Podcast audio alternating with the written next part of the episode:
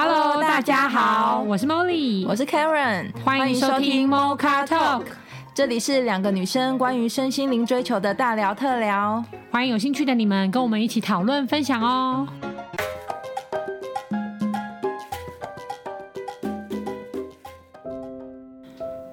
Hello，大家好。我们今天要聊的呢，今天要跟听众聊聊的呢，是就是双重讯息这件事情，就是父母的双重讯息会对小孩有什么影响呢？那所谓的双重讯息是什么意思呢？那我以我自己的经验分享，就有点像是可能我小朋友的时候，也许妈妈今天我我跟妈妈说要做一件什么事情，那妈妈会脸很臭的，嘴巴上说好啊，你想就去做啊。那这个时候，对我对小朋友的我们来讲，我们可能就会有点问号，嗯、就是觉得情绪上面，我感觉妈妈好像不想要我去做，嗯、或是觉得这个不好。嗯，可是他嘴巴上又说你想就去啊，是你真的想要你就去，所以我就不知道到底我是要去还是我不要去。Okay. 或者是针对大人给的一些资讯，有的时候我们感受到的明明就不是这样。对，可是他可能会讲一个类似善意的谎言也好啊，或是说讲一个哦。想要让小孩子知道的情况去把它包装起来的时候，嗯、我们就会有很多问号。嗯，对。那这是这是所谓双重讯息，到底对小孩子有什么影响呢？那我们先请到 David 哥呢，可以跟我们分享他实际在面对小孩的时候，嗯、他们通常都是怎么处理，或是是什么想法呢？欢迎 David 哥。大家好，我是 David。这个今天。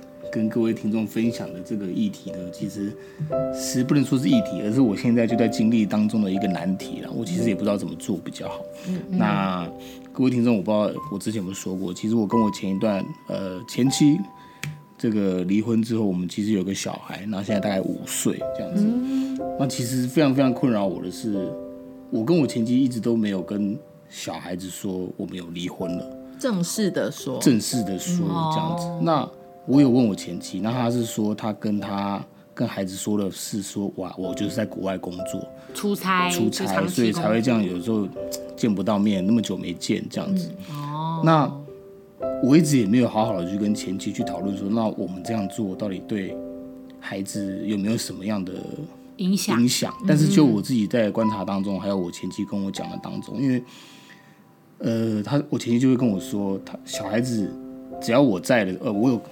呃，我们有见面的时候，他就会特别亢奋，嗯，然后特别想要讨好我那种感觉。嗯、那啊，对我前妻来说最困难的是，啊，当我离开的时候，嗯，对，孩子就会荡到一个谷底，嗯、那他就变成是要去收拾孩子情绪的那个人，失落这样，失落。那对他来说，他他自己前妻自己也需要处理他自己的情绪，那现在还要面对孩子的这个这份失落感，嗯，那他就会会觉得说，那。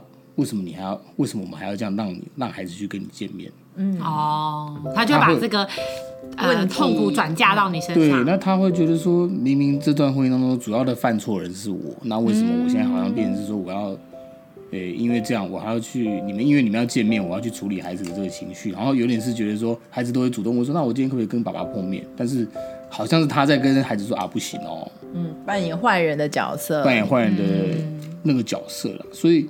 我其实一直很想要去跟我前妻讨论，就是说我们会不会有机会可以跟孩子坐下来好好谈这个问题？因为我发现我的孩子是每次我们一见面，他第一句会问我，就是说：“那你今天可不可以跟我回家？”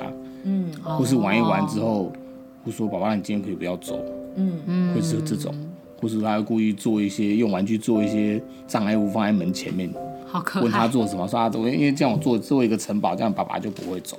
哦，对，然后你也可以感觉出来，他其实是很害怕再失去别人不爱他的。嗯，就小孩的有一些反应当中，他会问妈妈说：“妈妈，你你会不会不爱我？”他会问这种话，所以你可以感觉出来，孩子在经历父母离婚之后，他其实怎么去处理这个情绪，我觉得是每一个离婚的爸妈都需都要知道该怎么面对，去学习。对，因为这真的非常困难，你不。对，那那因为对父母本人，他们两个都有各自的情绪要去处理，针对于离婚这件事，但是同时他们也要负起对孩子怎么去对父母的职责了。所以我不知道各位听众如果有相同呃的这种经验的时候，是会选择主动去跟孩子去讨论这件事，排除是像我目前的这种方式是。可是我比较神奇，是因为阿达是说，呃，David 是说你目前的处理方式基本上是没有跟小孩讲的，没有讲，就是让小孩以为说你还在外地工作，所以比较难见面。对。那为什么你说你之前有一次去面对你小孩的时候，他反而问你说啊，你们要不要考虑再结婚或什么？你是说过？对对对对，有一次之前我大概隔了大概七八个月才跟我小孩终于见到面。那见到面，我们第一次坐就坐下在餐厅吃饭的时候。对，我小孩就讲的第一句话就是：“哎，爸爸妈妈，你们要不要试试看看结婚呐、啊？”好神奇哦！对，就觉得通灵少女 怎么会一个小孩会讲出这样的话？就 所以其实小孩会不会都知道？对，所以也有可能小孩其实都知道，虽然他不知道离婚这个词是什么，因为我想学校可能不会特别去讲离婚这两个字。嗯，OK。对，但是同彩的力量是我们都，因为我或者是说那个能量的感应吧。也会，因为小孩在学校一定会去比较啊，在那个年纪啊，我爸爸都怎么样，爸爸都会帮我做什么，爸爸该做什么。那他可能从同才之间知道说，哎，我的爸爸原来都不是常常在家里，所以他应该会有个疑问说，哎，为什么我的爸爸都不常在家里？嗯，或者说为什么待到晚上他就要走，是什么原因？那那这样子是什么关系？他就有一个问号。哦，对，所以然后大人如果没有说明，会不会他就自己乱解读？对，所以我最害怕的是孩子如果到最后因为这些疑问而衍生出来他这个人格。成长当中的一个缺憾，没有安全感，会对他以后有这个很深的影响。嗯，确实，我觉得应该会有一些影响吧。其实像我自己的原生家庭，我觉得我的父母亲，但我父母亲感情很好啦，然后他们对我的教育是比较没有这种双重讯息的。就例如说，但我也是一个比较体制内的孩子，然后所以例如说，我想要，我记得是我我。一直到我大学才有一只手机哦。哦，那坦白说，怎么我怎么可能在高中的时候不想要有手机？对，因为可能高中生的同学，我真的很听话，对不对？就是我大学的，哎，我高中同学，大家可能就有很多人都已经有手机了，甚至国中就开始有。然后我爸妈对我的，例如说。他们说，因为我可能也会用威胁的方式说，我真的很想要想要卢或什么之类的。嗯、可是我爸妈对我的讯息，他们可能有先一致的说好说不可以之类的。嗯、那他们也不会说，呃，你去啊，你去买试试看。哦，就是不会用那种半威胁的，或者是嘴巴同意是你去买，可是后面又加了一句试试看，他脸很臭，脸很臭，这种让我很难。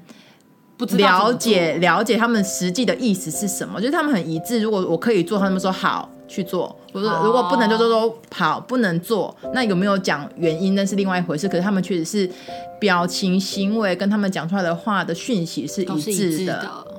那所以其实我觉得，刚刚 David 有说，其实他不知道这样子对小朋友以后发展的人格特质有什么影响。但我想要。就是分享的是，其实我爸妈没有双重讯息这件事，对我的，我现在想起来对我的影响是，其实让我其实很信任人，就是我其实不用去质疑我爸妈说的话，不用去猜，例如说他说不行，我就知道，就算我怎么卢还是不行。哦，那就如果他们说可以，我就很。我就可以很放心的去说，因为你说可以的，所以我不会想说，如果我做了会被骂，会被骂，或是会觉得哦，其实是反话，就是我其实是很有信任感的，然后我对人也是很信任的，然后就是等于我听到的就是我看到的，然后就是我知道我可以去做的，那那个信任感带给我的影响，其实是我觉得我比较正正面的去解读。关系，我也比较不会去质疑，嗯，别人跟我说的话，嗯，然后我也不脑补，就例如说别人可能可能我以前呃别的朋友跟我说，哦，我觉得我很爱你或者什么之类，我也比较信任，嗯，不会去脑补说你说。爱我是真的吗？是是假的吗？是几趴？我比较不会有这样的质疑出来。嗯、那我觉得其实这个人人格特质变得不会那么敏感了、啊。对，不会那么敏感，然后也不会去想要去想到坏的部分。嗯、有点 echo 到我之前，呃，之前在别集分享的，其实我是人性本善的。确实，这个人格特质对我来说，也对我。造成一个很正面的影响，对。对，所以我觉得，就我自己在听 David 这个例子而言，我会比较支持是，如果可以一致，不要有双重讯息。这个一致可能是直接坦白，对，或者就是演 演技要好一点，这种。就是那个一致性会让小朋友比较不会产生困惑感。嗯，我觉得那个困惑感后续引申的可能会有更多我们想象不到的问题要去处理，因为其实小孩子。坦白说，小孩子的感受力都是真的是超乎我们大人所想象的。对对，然后我自己就我自己的原生家庭给我的感受而言，我会觉得一致感是是是很好的，对小朋友的人格发展上其实是很有很大的帮助。对啊，而且就刚刚 David 跟 Karen 的分享啊，对，就是身为脑补姐的我没有啦，就是我觉得双重讯息产生的。问号跟困惑，就刚刚讲到嘛，小孩子的问号跟困惑，他会怎么去解读，我们不知道。但通常在他资讯有限的情况下，都是解读成自己不太值得被爱啦，或是这份爱会失去。那呃，回到刚刚 David 开放的询问听众跟我们大家，就是究竟在这个情况下。我们是继续骗小孩子说，其实我们是在一起的，那只是爸爸在外地工作，所以比较难见面，还是干脆就是坐下来，好好的跟小孩子讲一下，说，哦，爸爸妈妈的感情是我们的问题，但是我们两个都同样很爱你，然后我们对你的这份爱是没有问题，也不需要你负什么责任，你也不需要特别讨好或者是争取，这是本来就有的，让小朋友去理解了他的纳闷跟困惑是有原因的。去能够正视，其实小孩有他的耐挫力跟抗压性，这个本来就是成长过程里面会经历的。对，因为呃，就 David 刚刚的故事呢，我自己身边，我自己有血淋淋的看到，没有啦，活生生的看到两个我觉得蛮经典的例子。那当然不见得只有这两个例子啦，还有很多各式各样的。那我只是就我们看到的。给听众们或是分享。那我看到的呢，是我自己身边的亲人，他们也是比较传统的爸妈，所以当夫妻感情真的有了很大的裂缝，也没办法修补了，注定是，其实就是等于是离婚的状态的情况下，等于是还不是说我们前一集讨论那种婚内失恋变成亲人升华，不是哦，是真的就是只差没有像仇人一样的状况了。但因为他们是很传统的，所以他们就觉得我为了那个框架，为了别人不好，别人会觉得不好看，嗯，所以我们要硬撑着那个家的外壳，死不离婚。但是呢，中间的貌合神离，其实那个比较冰点的气氛啊，什么是感觉出来？然后他们也有一个儿子，那他们面对儿子呢，就是用一种。啊，就是我们为了你呀、啊，我们不离婚，嗯，然后什么，我们硬要表现出像一个家，可是其实实际上很难嘛，因为他们彼此就是互相讨厌的状况。对，其实那个气氛都很不好，甚至到后来还都要儿子，因为儿子越来越大了，都要儿子传话，当传话当传话筒。对，所以那个小孩其实后来有一次，他是一个很内向，然后也比较内敛，嗯，那可能对人。就会比较没有办法那么容易亲近的状态。有一次他居然可以受不了的，就直接就表达出来说：为什么我要当爸爸妈妈的传声筒？就是为什么我的爸爸有话不能直接跟妈妈说，然后妈妈有话不直接跟爸爸说？嗯，对。然后他觉得很痛苦，在这个状态里面。对。那他的状况，他的表现出来可能就是真的就没有那么有自信。那细节呢，我们可能也没有去探究说。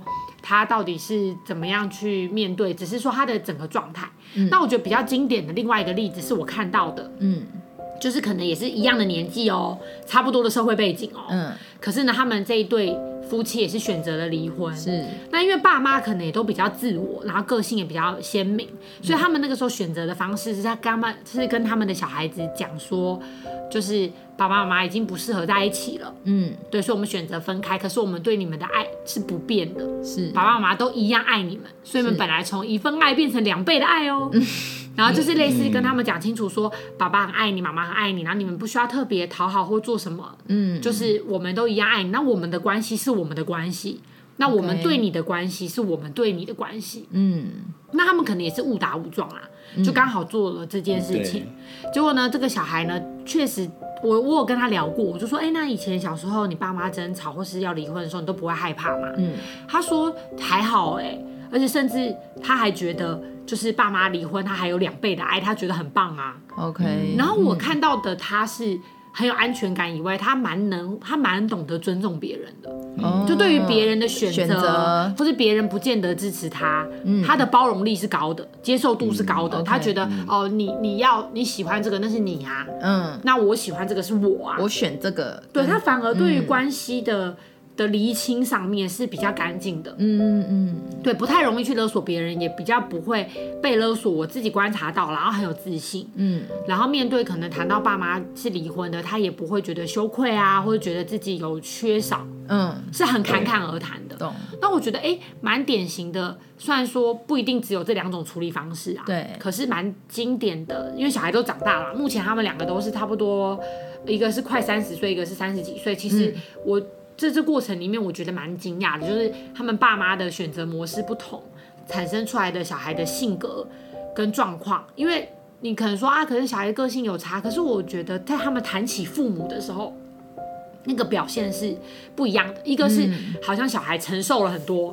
就说啊，好像你们就是婚姻不好啊，貌合神离，我都要承受，连我这么大了，我还要当传声筒。他终于会抗争了，觉得我不要再当传声筒。嗯嗯。可是另外一个会觉得那是你们大人的，那是你们的事。可是你们都很爱我，哦、所以我的爱是完整的。OK。啊，你们你们彼此之间没有相爱，那是那不是我的责任。嗯，对我我我看到的是这样，我就觉得哦，好好神奇。原来有的时候我们不要把小孩当小孩，他是一个可以沟通的大人。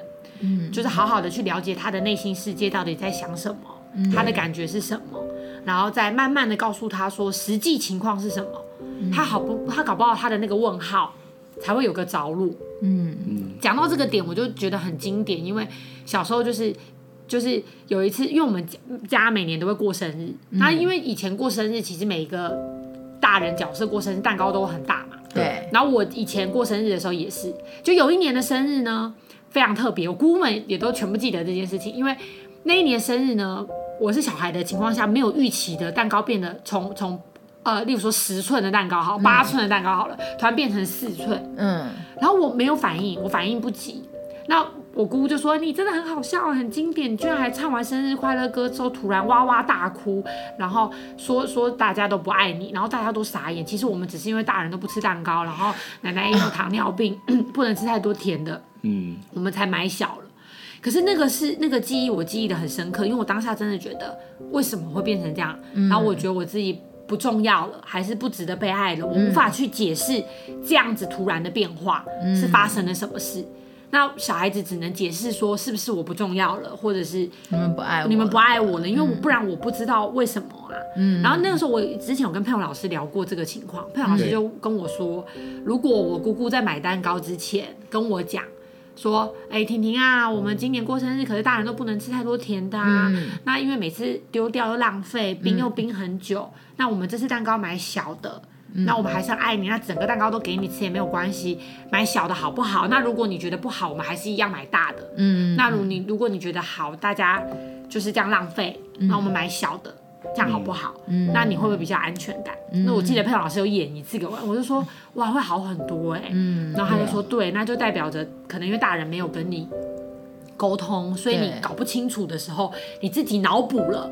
那个纳闷，嗯，就那个问号，你脑补了，哎，到底是怎么了？发生了什么事？嗯，什么什么的。那通常大人在面对小孩，我们很常让小孩脑补，因为我们会觉得啊，我们是善意的，不要让他知道啊。嗯，那我对我表妹很经典哎，他就说那个时候我们都会说骗她，例如说说哦我们要去哪里，或是说哦我们怎么样，然后其实我们是跑出去玩，对，然后他就会被留下来，嗯，对，因为他太小了嘛，带出去不方便，对，可是我们。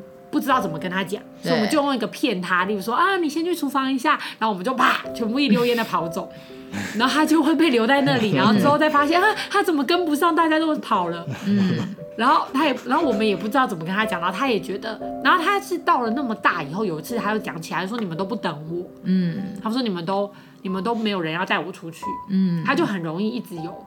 被丢掉的感觉，嗯，或是对于这个家一开始的归属感没有那么强烈，嗯，他就会比较独立在这个团体以外，嗯，那我觉得当然了，我们都没有做过父母嘛，嗯，所以我觉得我们也都是在学习这个过程，可是。多听 Mocha Talk 啊，多看一些书是蛮有帮助。我我我在我我在想到一个最好笑，是我最近刚剪头发剪短，嗯，然后就我的设计师就说，因为他是专门剪短发的，他就是因为很多女生对于短发是抗拒。他说他有他前才前几天帮一个有也是三岁还五岁小孩的妈妈，突然从很长的头发剪短，然后回去小孩哭了一个礼拜。他说小孩哭了一个礼拜。然后妈妈觉得傻眼，然后设计师觉得很好笑，他来跟我讲这件事情，他就说好夸张，他的儿子就像哭了一个礼拜，哎，嗯，好像认不得妈妈一样，只是头发剪短而已。我就会回忆到我之前的特助，因为我之前特助也有两个小孩，刚好是一个都是男生，一个三岁，一个五岁，然后他当时也是为了剪短头发，对，因为他那时候要治疗他的生病，然后他为了剪短，他跟他的小儿子沟通了两个礼拜。他真，然后当初他跟我们讲的时候，我超惊讶的。我想说，有需要这样沟通吗？他是真的很认真跟，他一开始先问他儿子说：“妈妈剪短好不好？”嗯、然后儿子说：“不要。嗯”我就说：“啊，你儿子真的会说不要？”嗯、他说：“他真的说不要。嗯”他说：“不要，不要。”然后他就跟他讲说：“嗯。”然后他就开始就是好，他就两慢慢，他就用时间，他就是每天问他。后来他就想了方法。他就想到他儿子喜欢的两个角色，其中一个角色也是短发，嗯，然后就跟儿子说：“儿子啊，你看那个 A，就你很喜欢的那个偶像 A，他短发也很好看呐，嗯，那妈妈要跟他一样好不好啊？嗯，然后他就说不要，他一开始还是不要，他说啊，可是这样子妈妈都没有办法跟 A 一样漂亮哎，什么什么，一直讲讲讲，然后第三，反正就是讲到一个礼拜之后，他儿子有一次就说，嗯，就感觉在思考咯，推销成功了，嗯。我想一下，嗯，然后最后他是真的让儿子说好，他才去剪的，他才去剪，嗯，然后我那时候就是因为刚好前后比照，嗯，我觉得，哎、嗯，所以小朋友是真的会没办法接受突然太大的改变，他会问号，他会问号说为什么会这样子，嗯，然后他可能就会去脑补。那如果说假设长辈给前就是父母给他的讯息，如果又双重，例如说假设妈妈是一个哭泣的脸。假设啦，然后或然后就说什么哦，他就是努力上班啊，或什么，就是他可能久而久之，他会对于很多资讯是问号的，对，他就没办法马上相信，嗯，他就变成他要透过他的判断，而且其实情绪感受是比。语言来的更直接的，因为我就感觉你难过，嗯，结果你跟我说，呃，对我们一起努力，呃，什么什么，就爸爸为了我们的家去工作，在打拼，对他很辛苦，所以我们要体谅他，然后自己的表情都不体谅，对，就很他就会问号，就觉得到底到底实际发生了什么事情，嗯，那因为跟真相还是有落差，他可能就会去脑补，对。对，去脑补解释说，是不是我不够乖？嗯，是不是因为我让妈妈不开心？可是我想要问 Debbie 的是，就是那时候你们没有，嗯、是你们讨论之后决定不讲，才做这个行为吗？还是是你们其实都也都没有讨论？其实没有讨论，OK，没有讨论。我只是觉得说好，因为孩子主要是我前妻在带，那就是。嗯以他为主，以他为主，因为毕竟他是主要的照顾者。OK，所以我不会说他没跟他商量，我就觉得自己跟孩子说，其实我们已经离婚了，怎么样？嗯嗯，对，只是我自己心中有这个难题啦，嗯、想要去沟通这样子。可是 David 讲的这个点，我就不得不说，因为我刚刚举的前面那个例子，嗯、是其实是我的家人，对，所以我的家人也是女方，所以其实不得不说，其实当时也是。另外的，他的先生配偶真的是可能有外遇有出轨，所以感觉上面是好像对不起我家人的嘛。嗯，但是我跳脱出来看，也许他是真的对不起，没有错。嗯，可是对小孩百分之百的爱是没有影响的。就并没有冲突，但是我们不是习惯会把所有的关系做粘连嘛？对，所以我们会觉得说啊，这个男生出轨，他就是不够爱小孩，他就是破坏家庭。嗯、但其实真的没有那么多等于。可是这个男生可能会收，就他会觉得好吧，好吧，就是那就。可是我不得不说，因为在在这个关系里面，例如说当时呃那个男生外遇嘛。那我我的家人很受伤，他自己都在情绪的漩涡里面，嗯，所以他其实自己都看不清楚。对啊，对因为他会卡在那里面，然后可能不小心用小孩来勒索了对方，对，或者用小孩来让对方愧疚，他自己也不自觉。那不怪他，不怪他，所以我觉得这个时候反而理智的那一方是可以试着站起来的。嗯，对，例如说，我姑丈可能可以站起来说，我我知道你很伤心，我知道你难过，但我们还是一起来讨论一个共同讨论一个对小孩最好的方式，因为我还是他爸爸，我爱他是百分之百的，而且这关系断不了。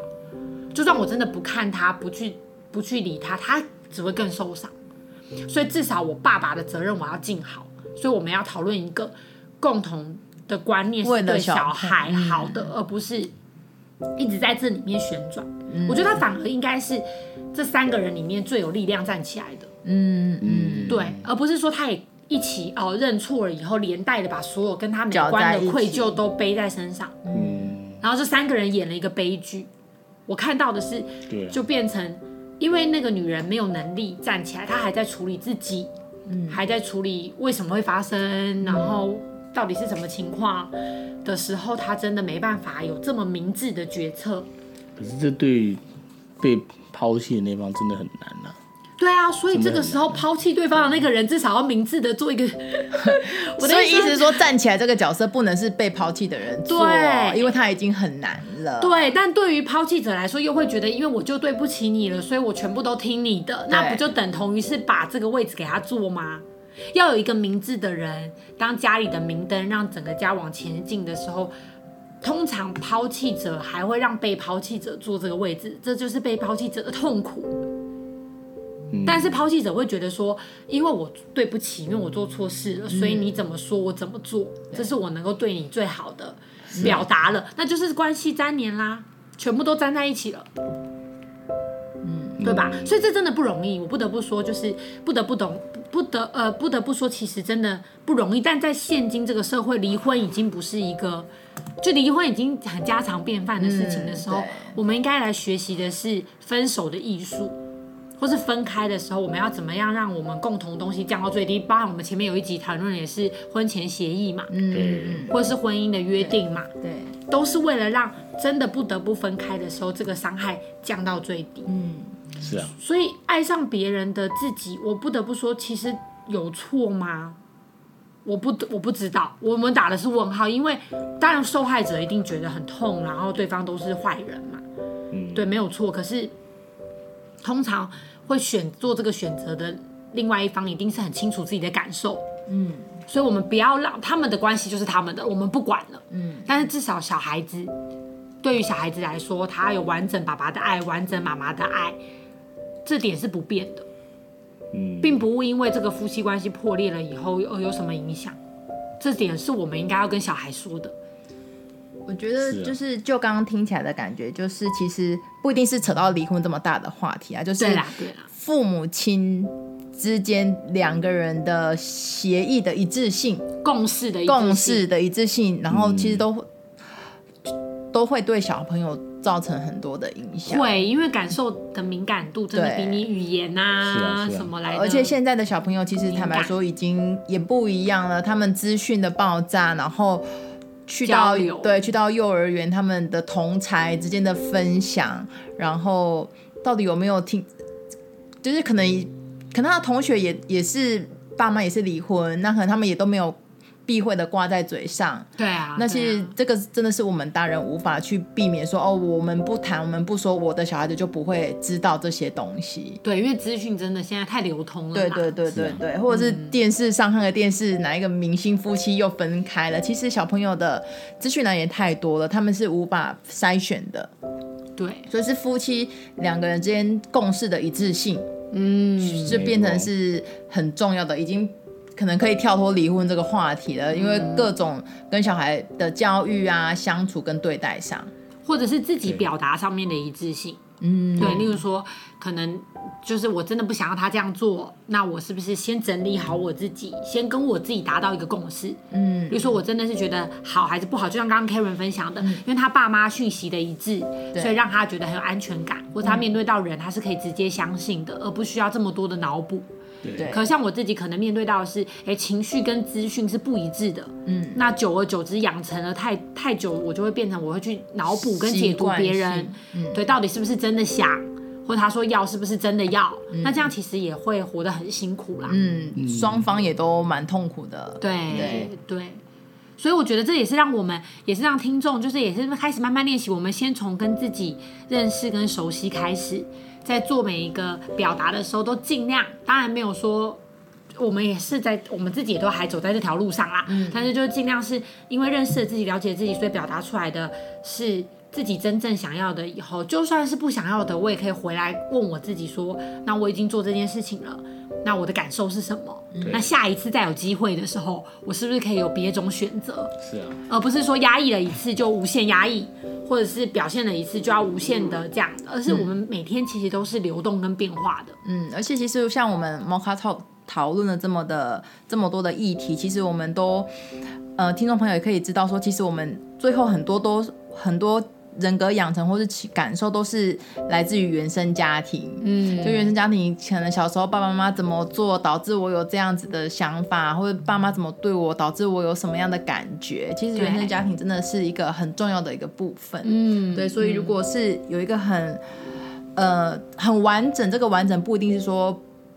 和和睦啊，或者不离婚，但是如果是对于小朋友对待上的那个一致性，会让小朋友少了比较多困惑。对，对，这个少了比较安全感。对，而且就是会对，因此而有很多的安全啊，这个是还蛮重要的。嗯，这也是我们可以一起努力的。对，没错。对，最终呢，都是要让大家有轻轻松又美好的人生。对，还有很多的关系都可以是很很。很圆满的，不管这个关系真的是在一起还是分开，其实都没有那么可怕啦。只要我们面对它，然后表达它，然后相信都有爱，那其实所有的起起伏伏，那都是一个人生的体验跟过程而已。嗯其实都是很棒的。嗯，对。那也希望各位听众呢，如果听了有类似的感受，或者你有不同的做法，甚至你身边有不同的故事呢，也都可以留言给我们哦。谢谢大家，谢谢大家，下次见，拜拜，拜拜。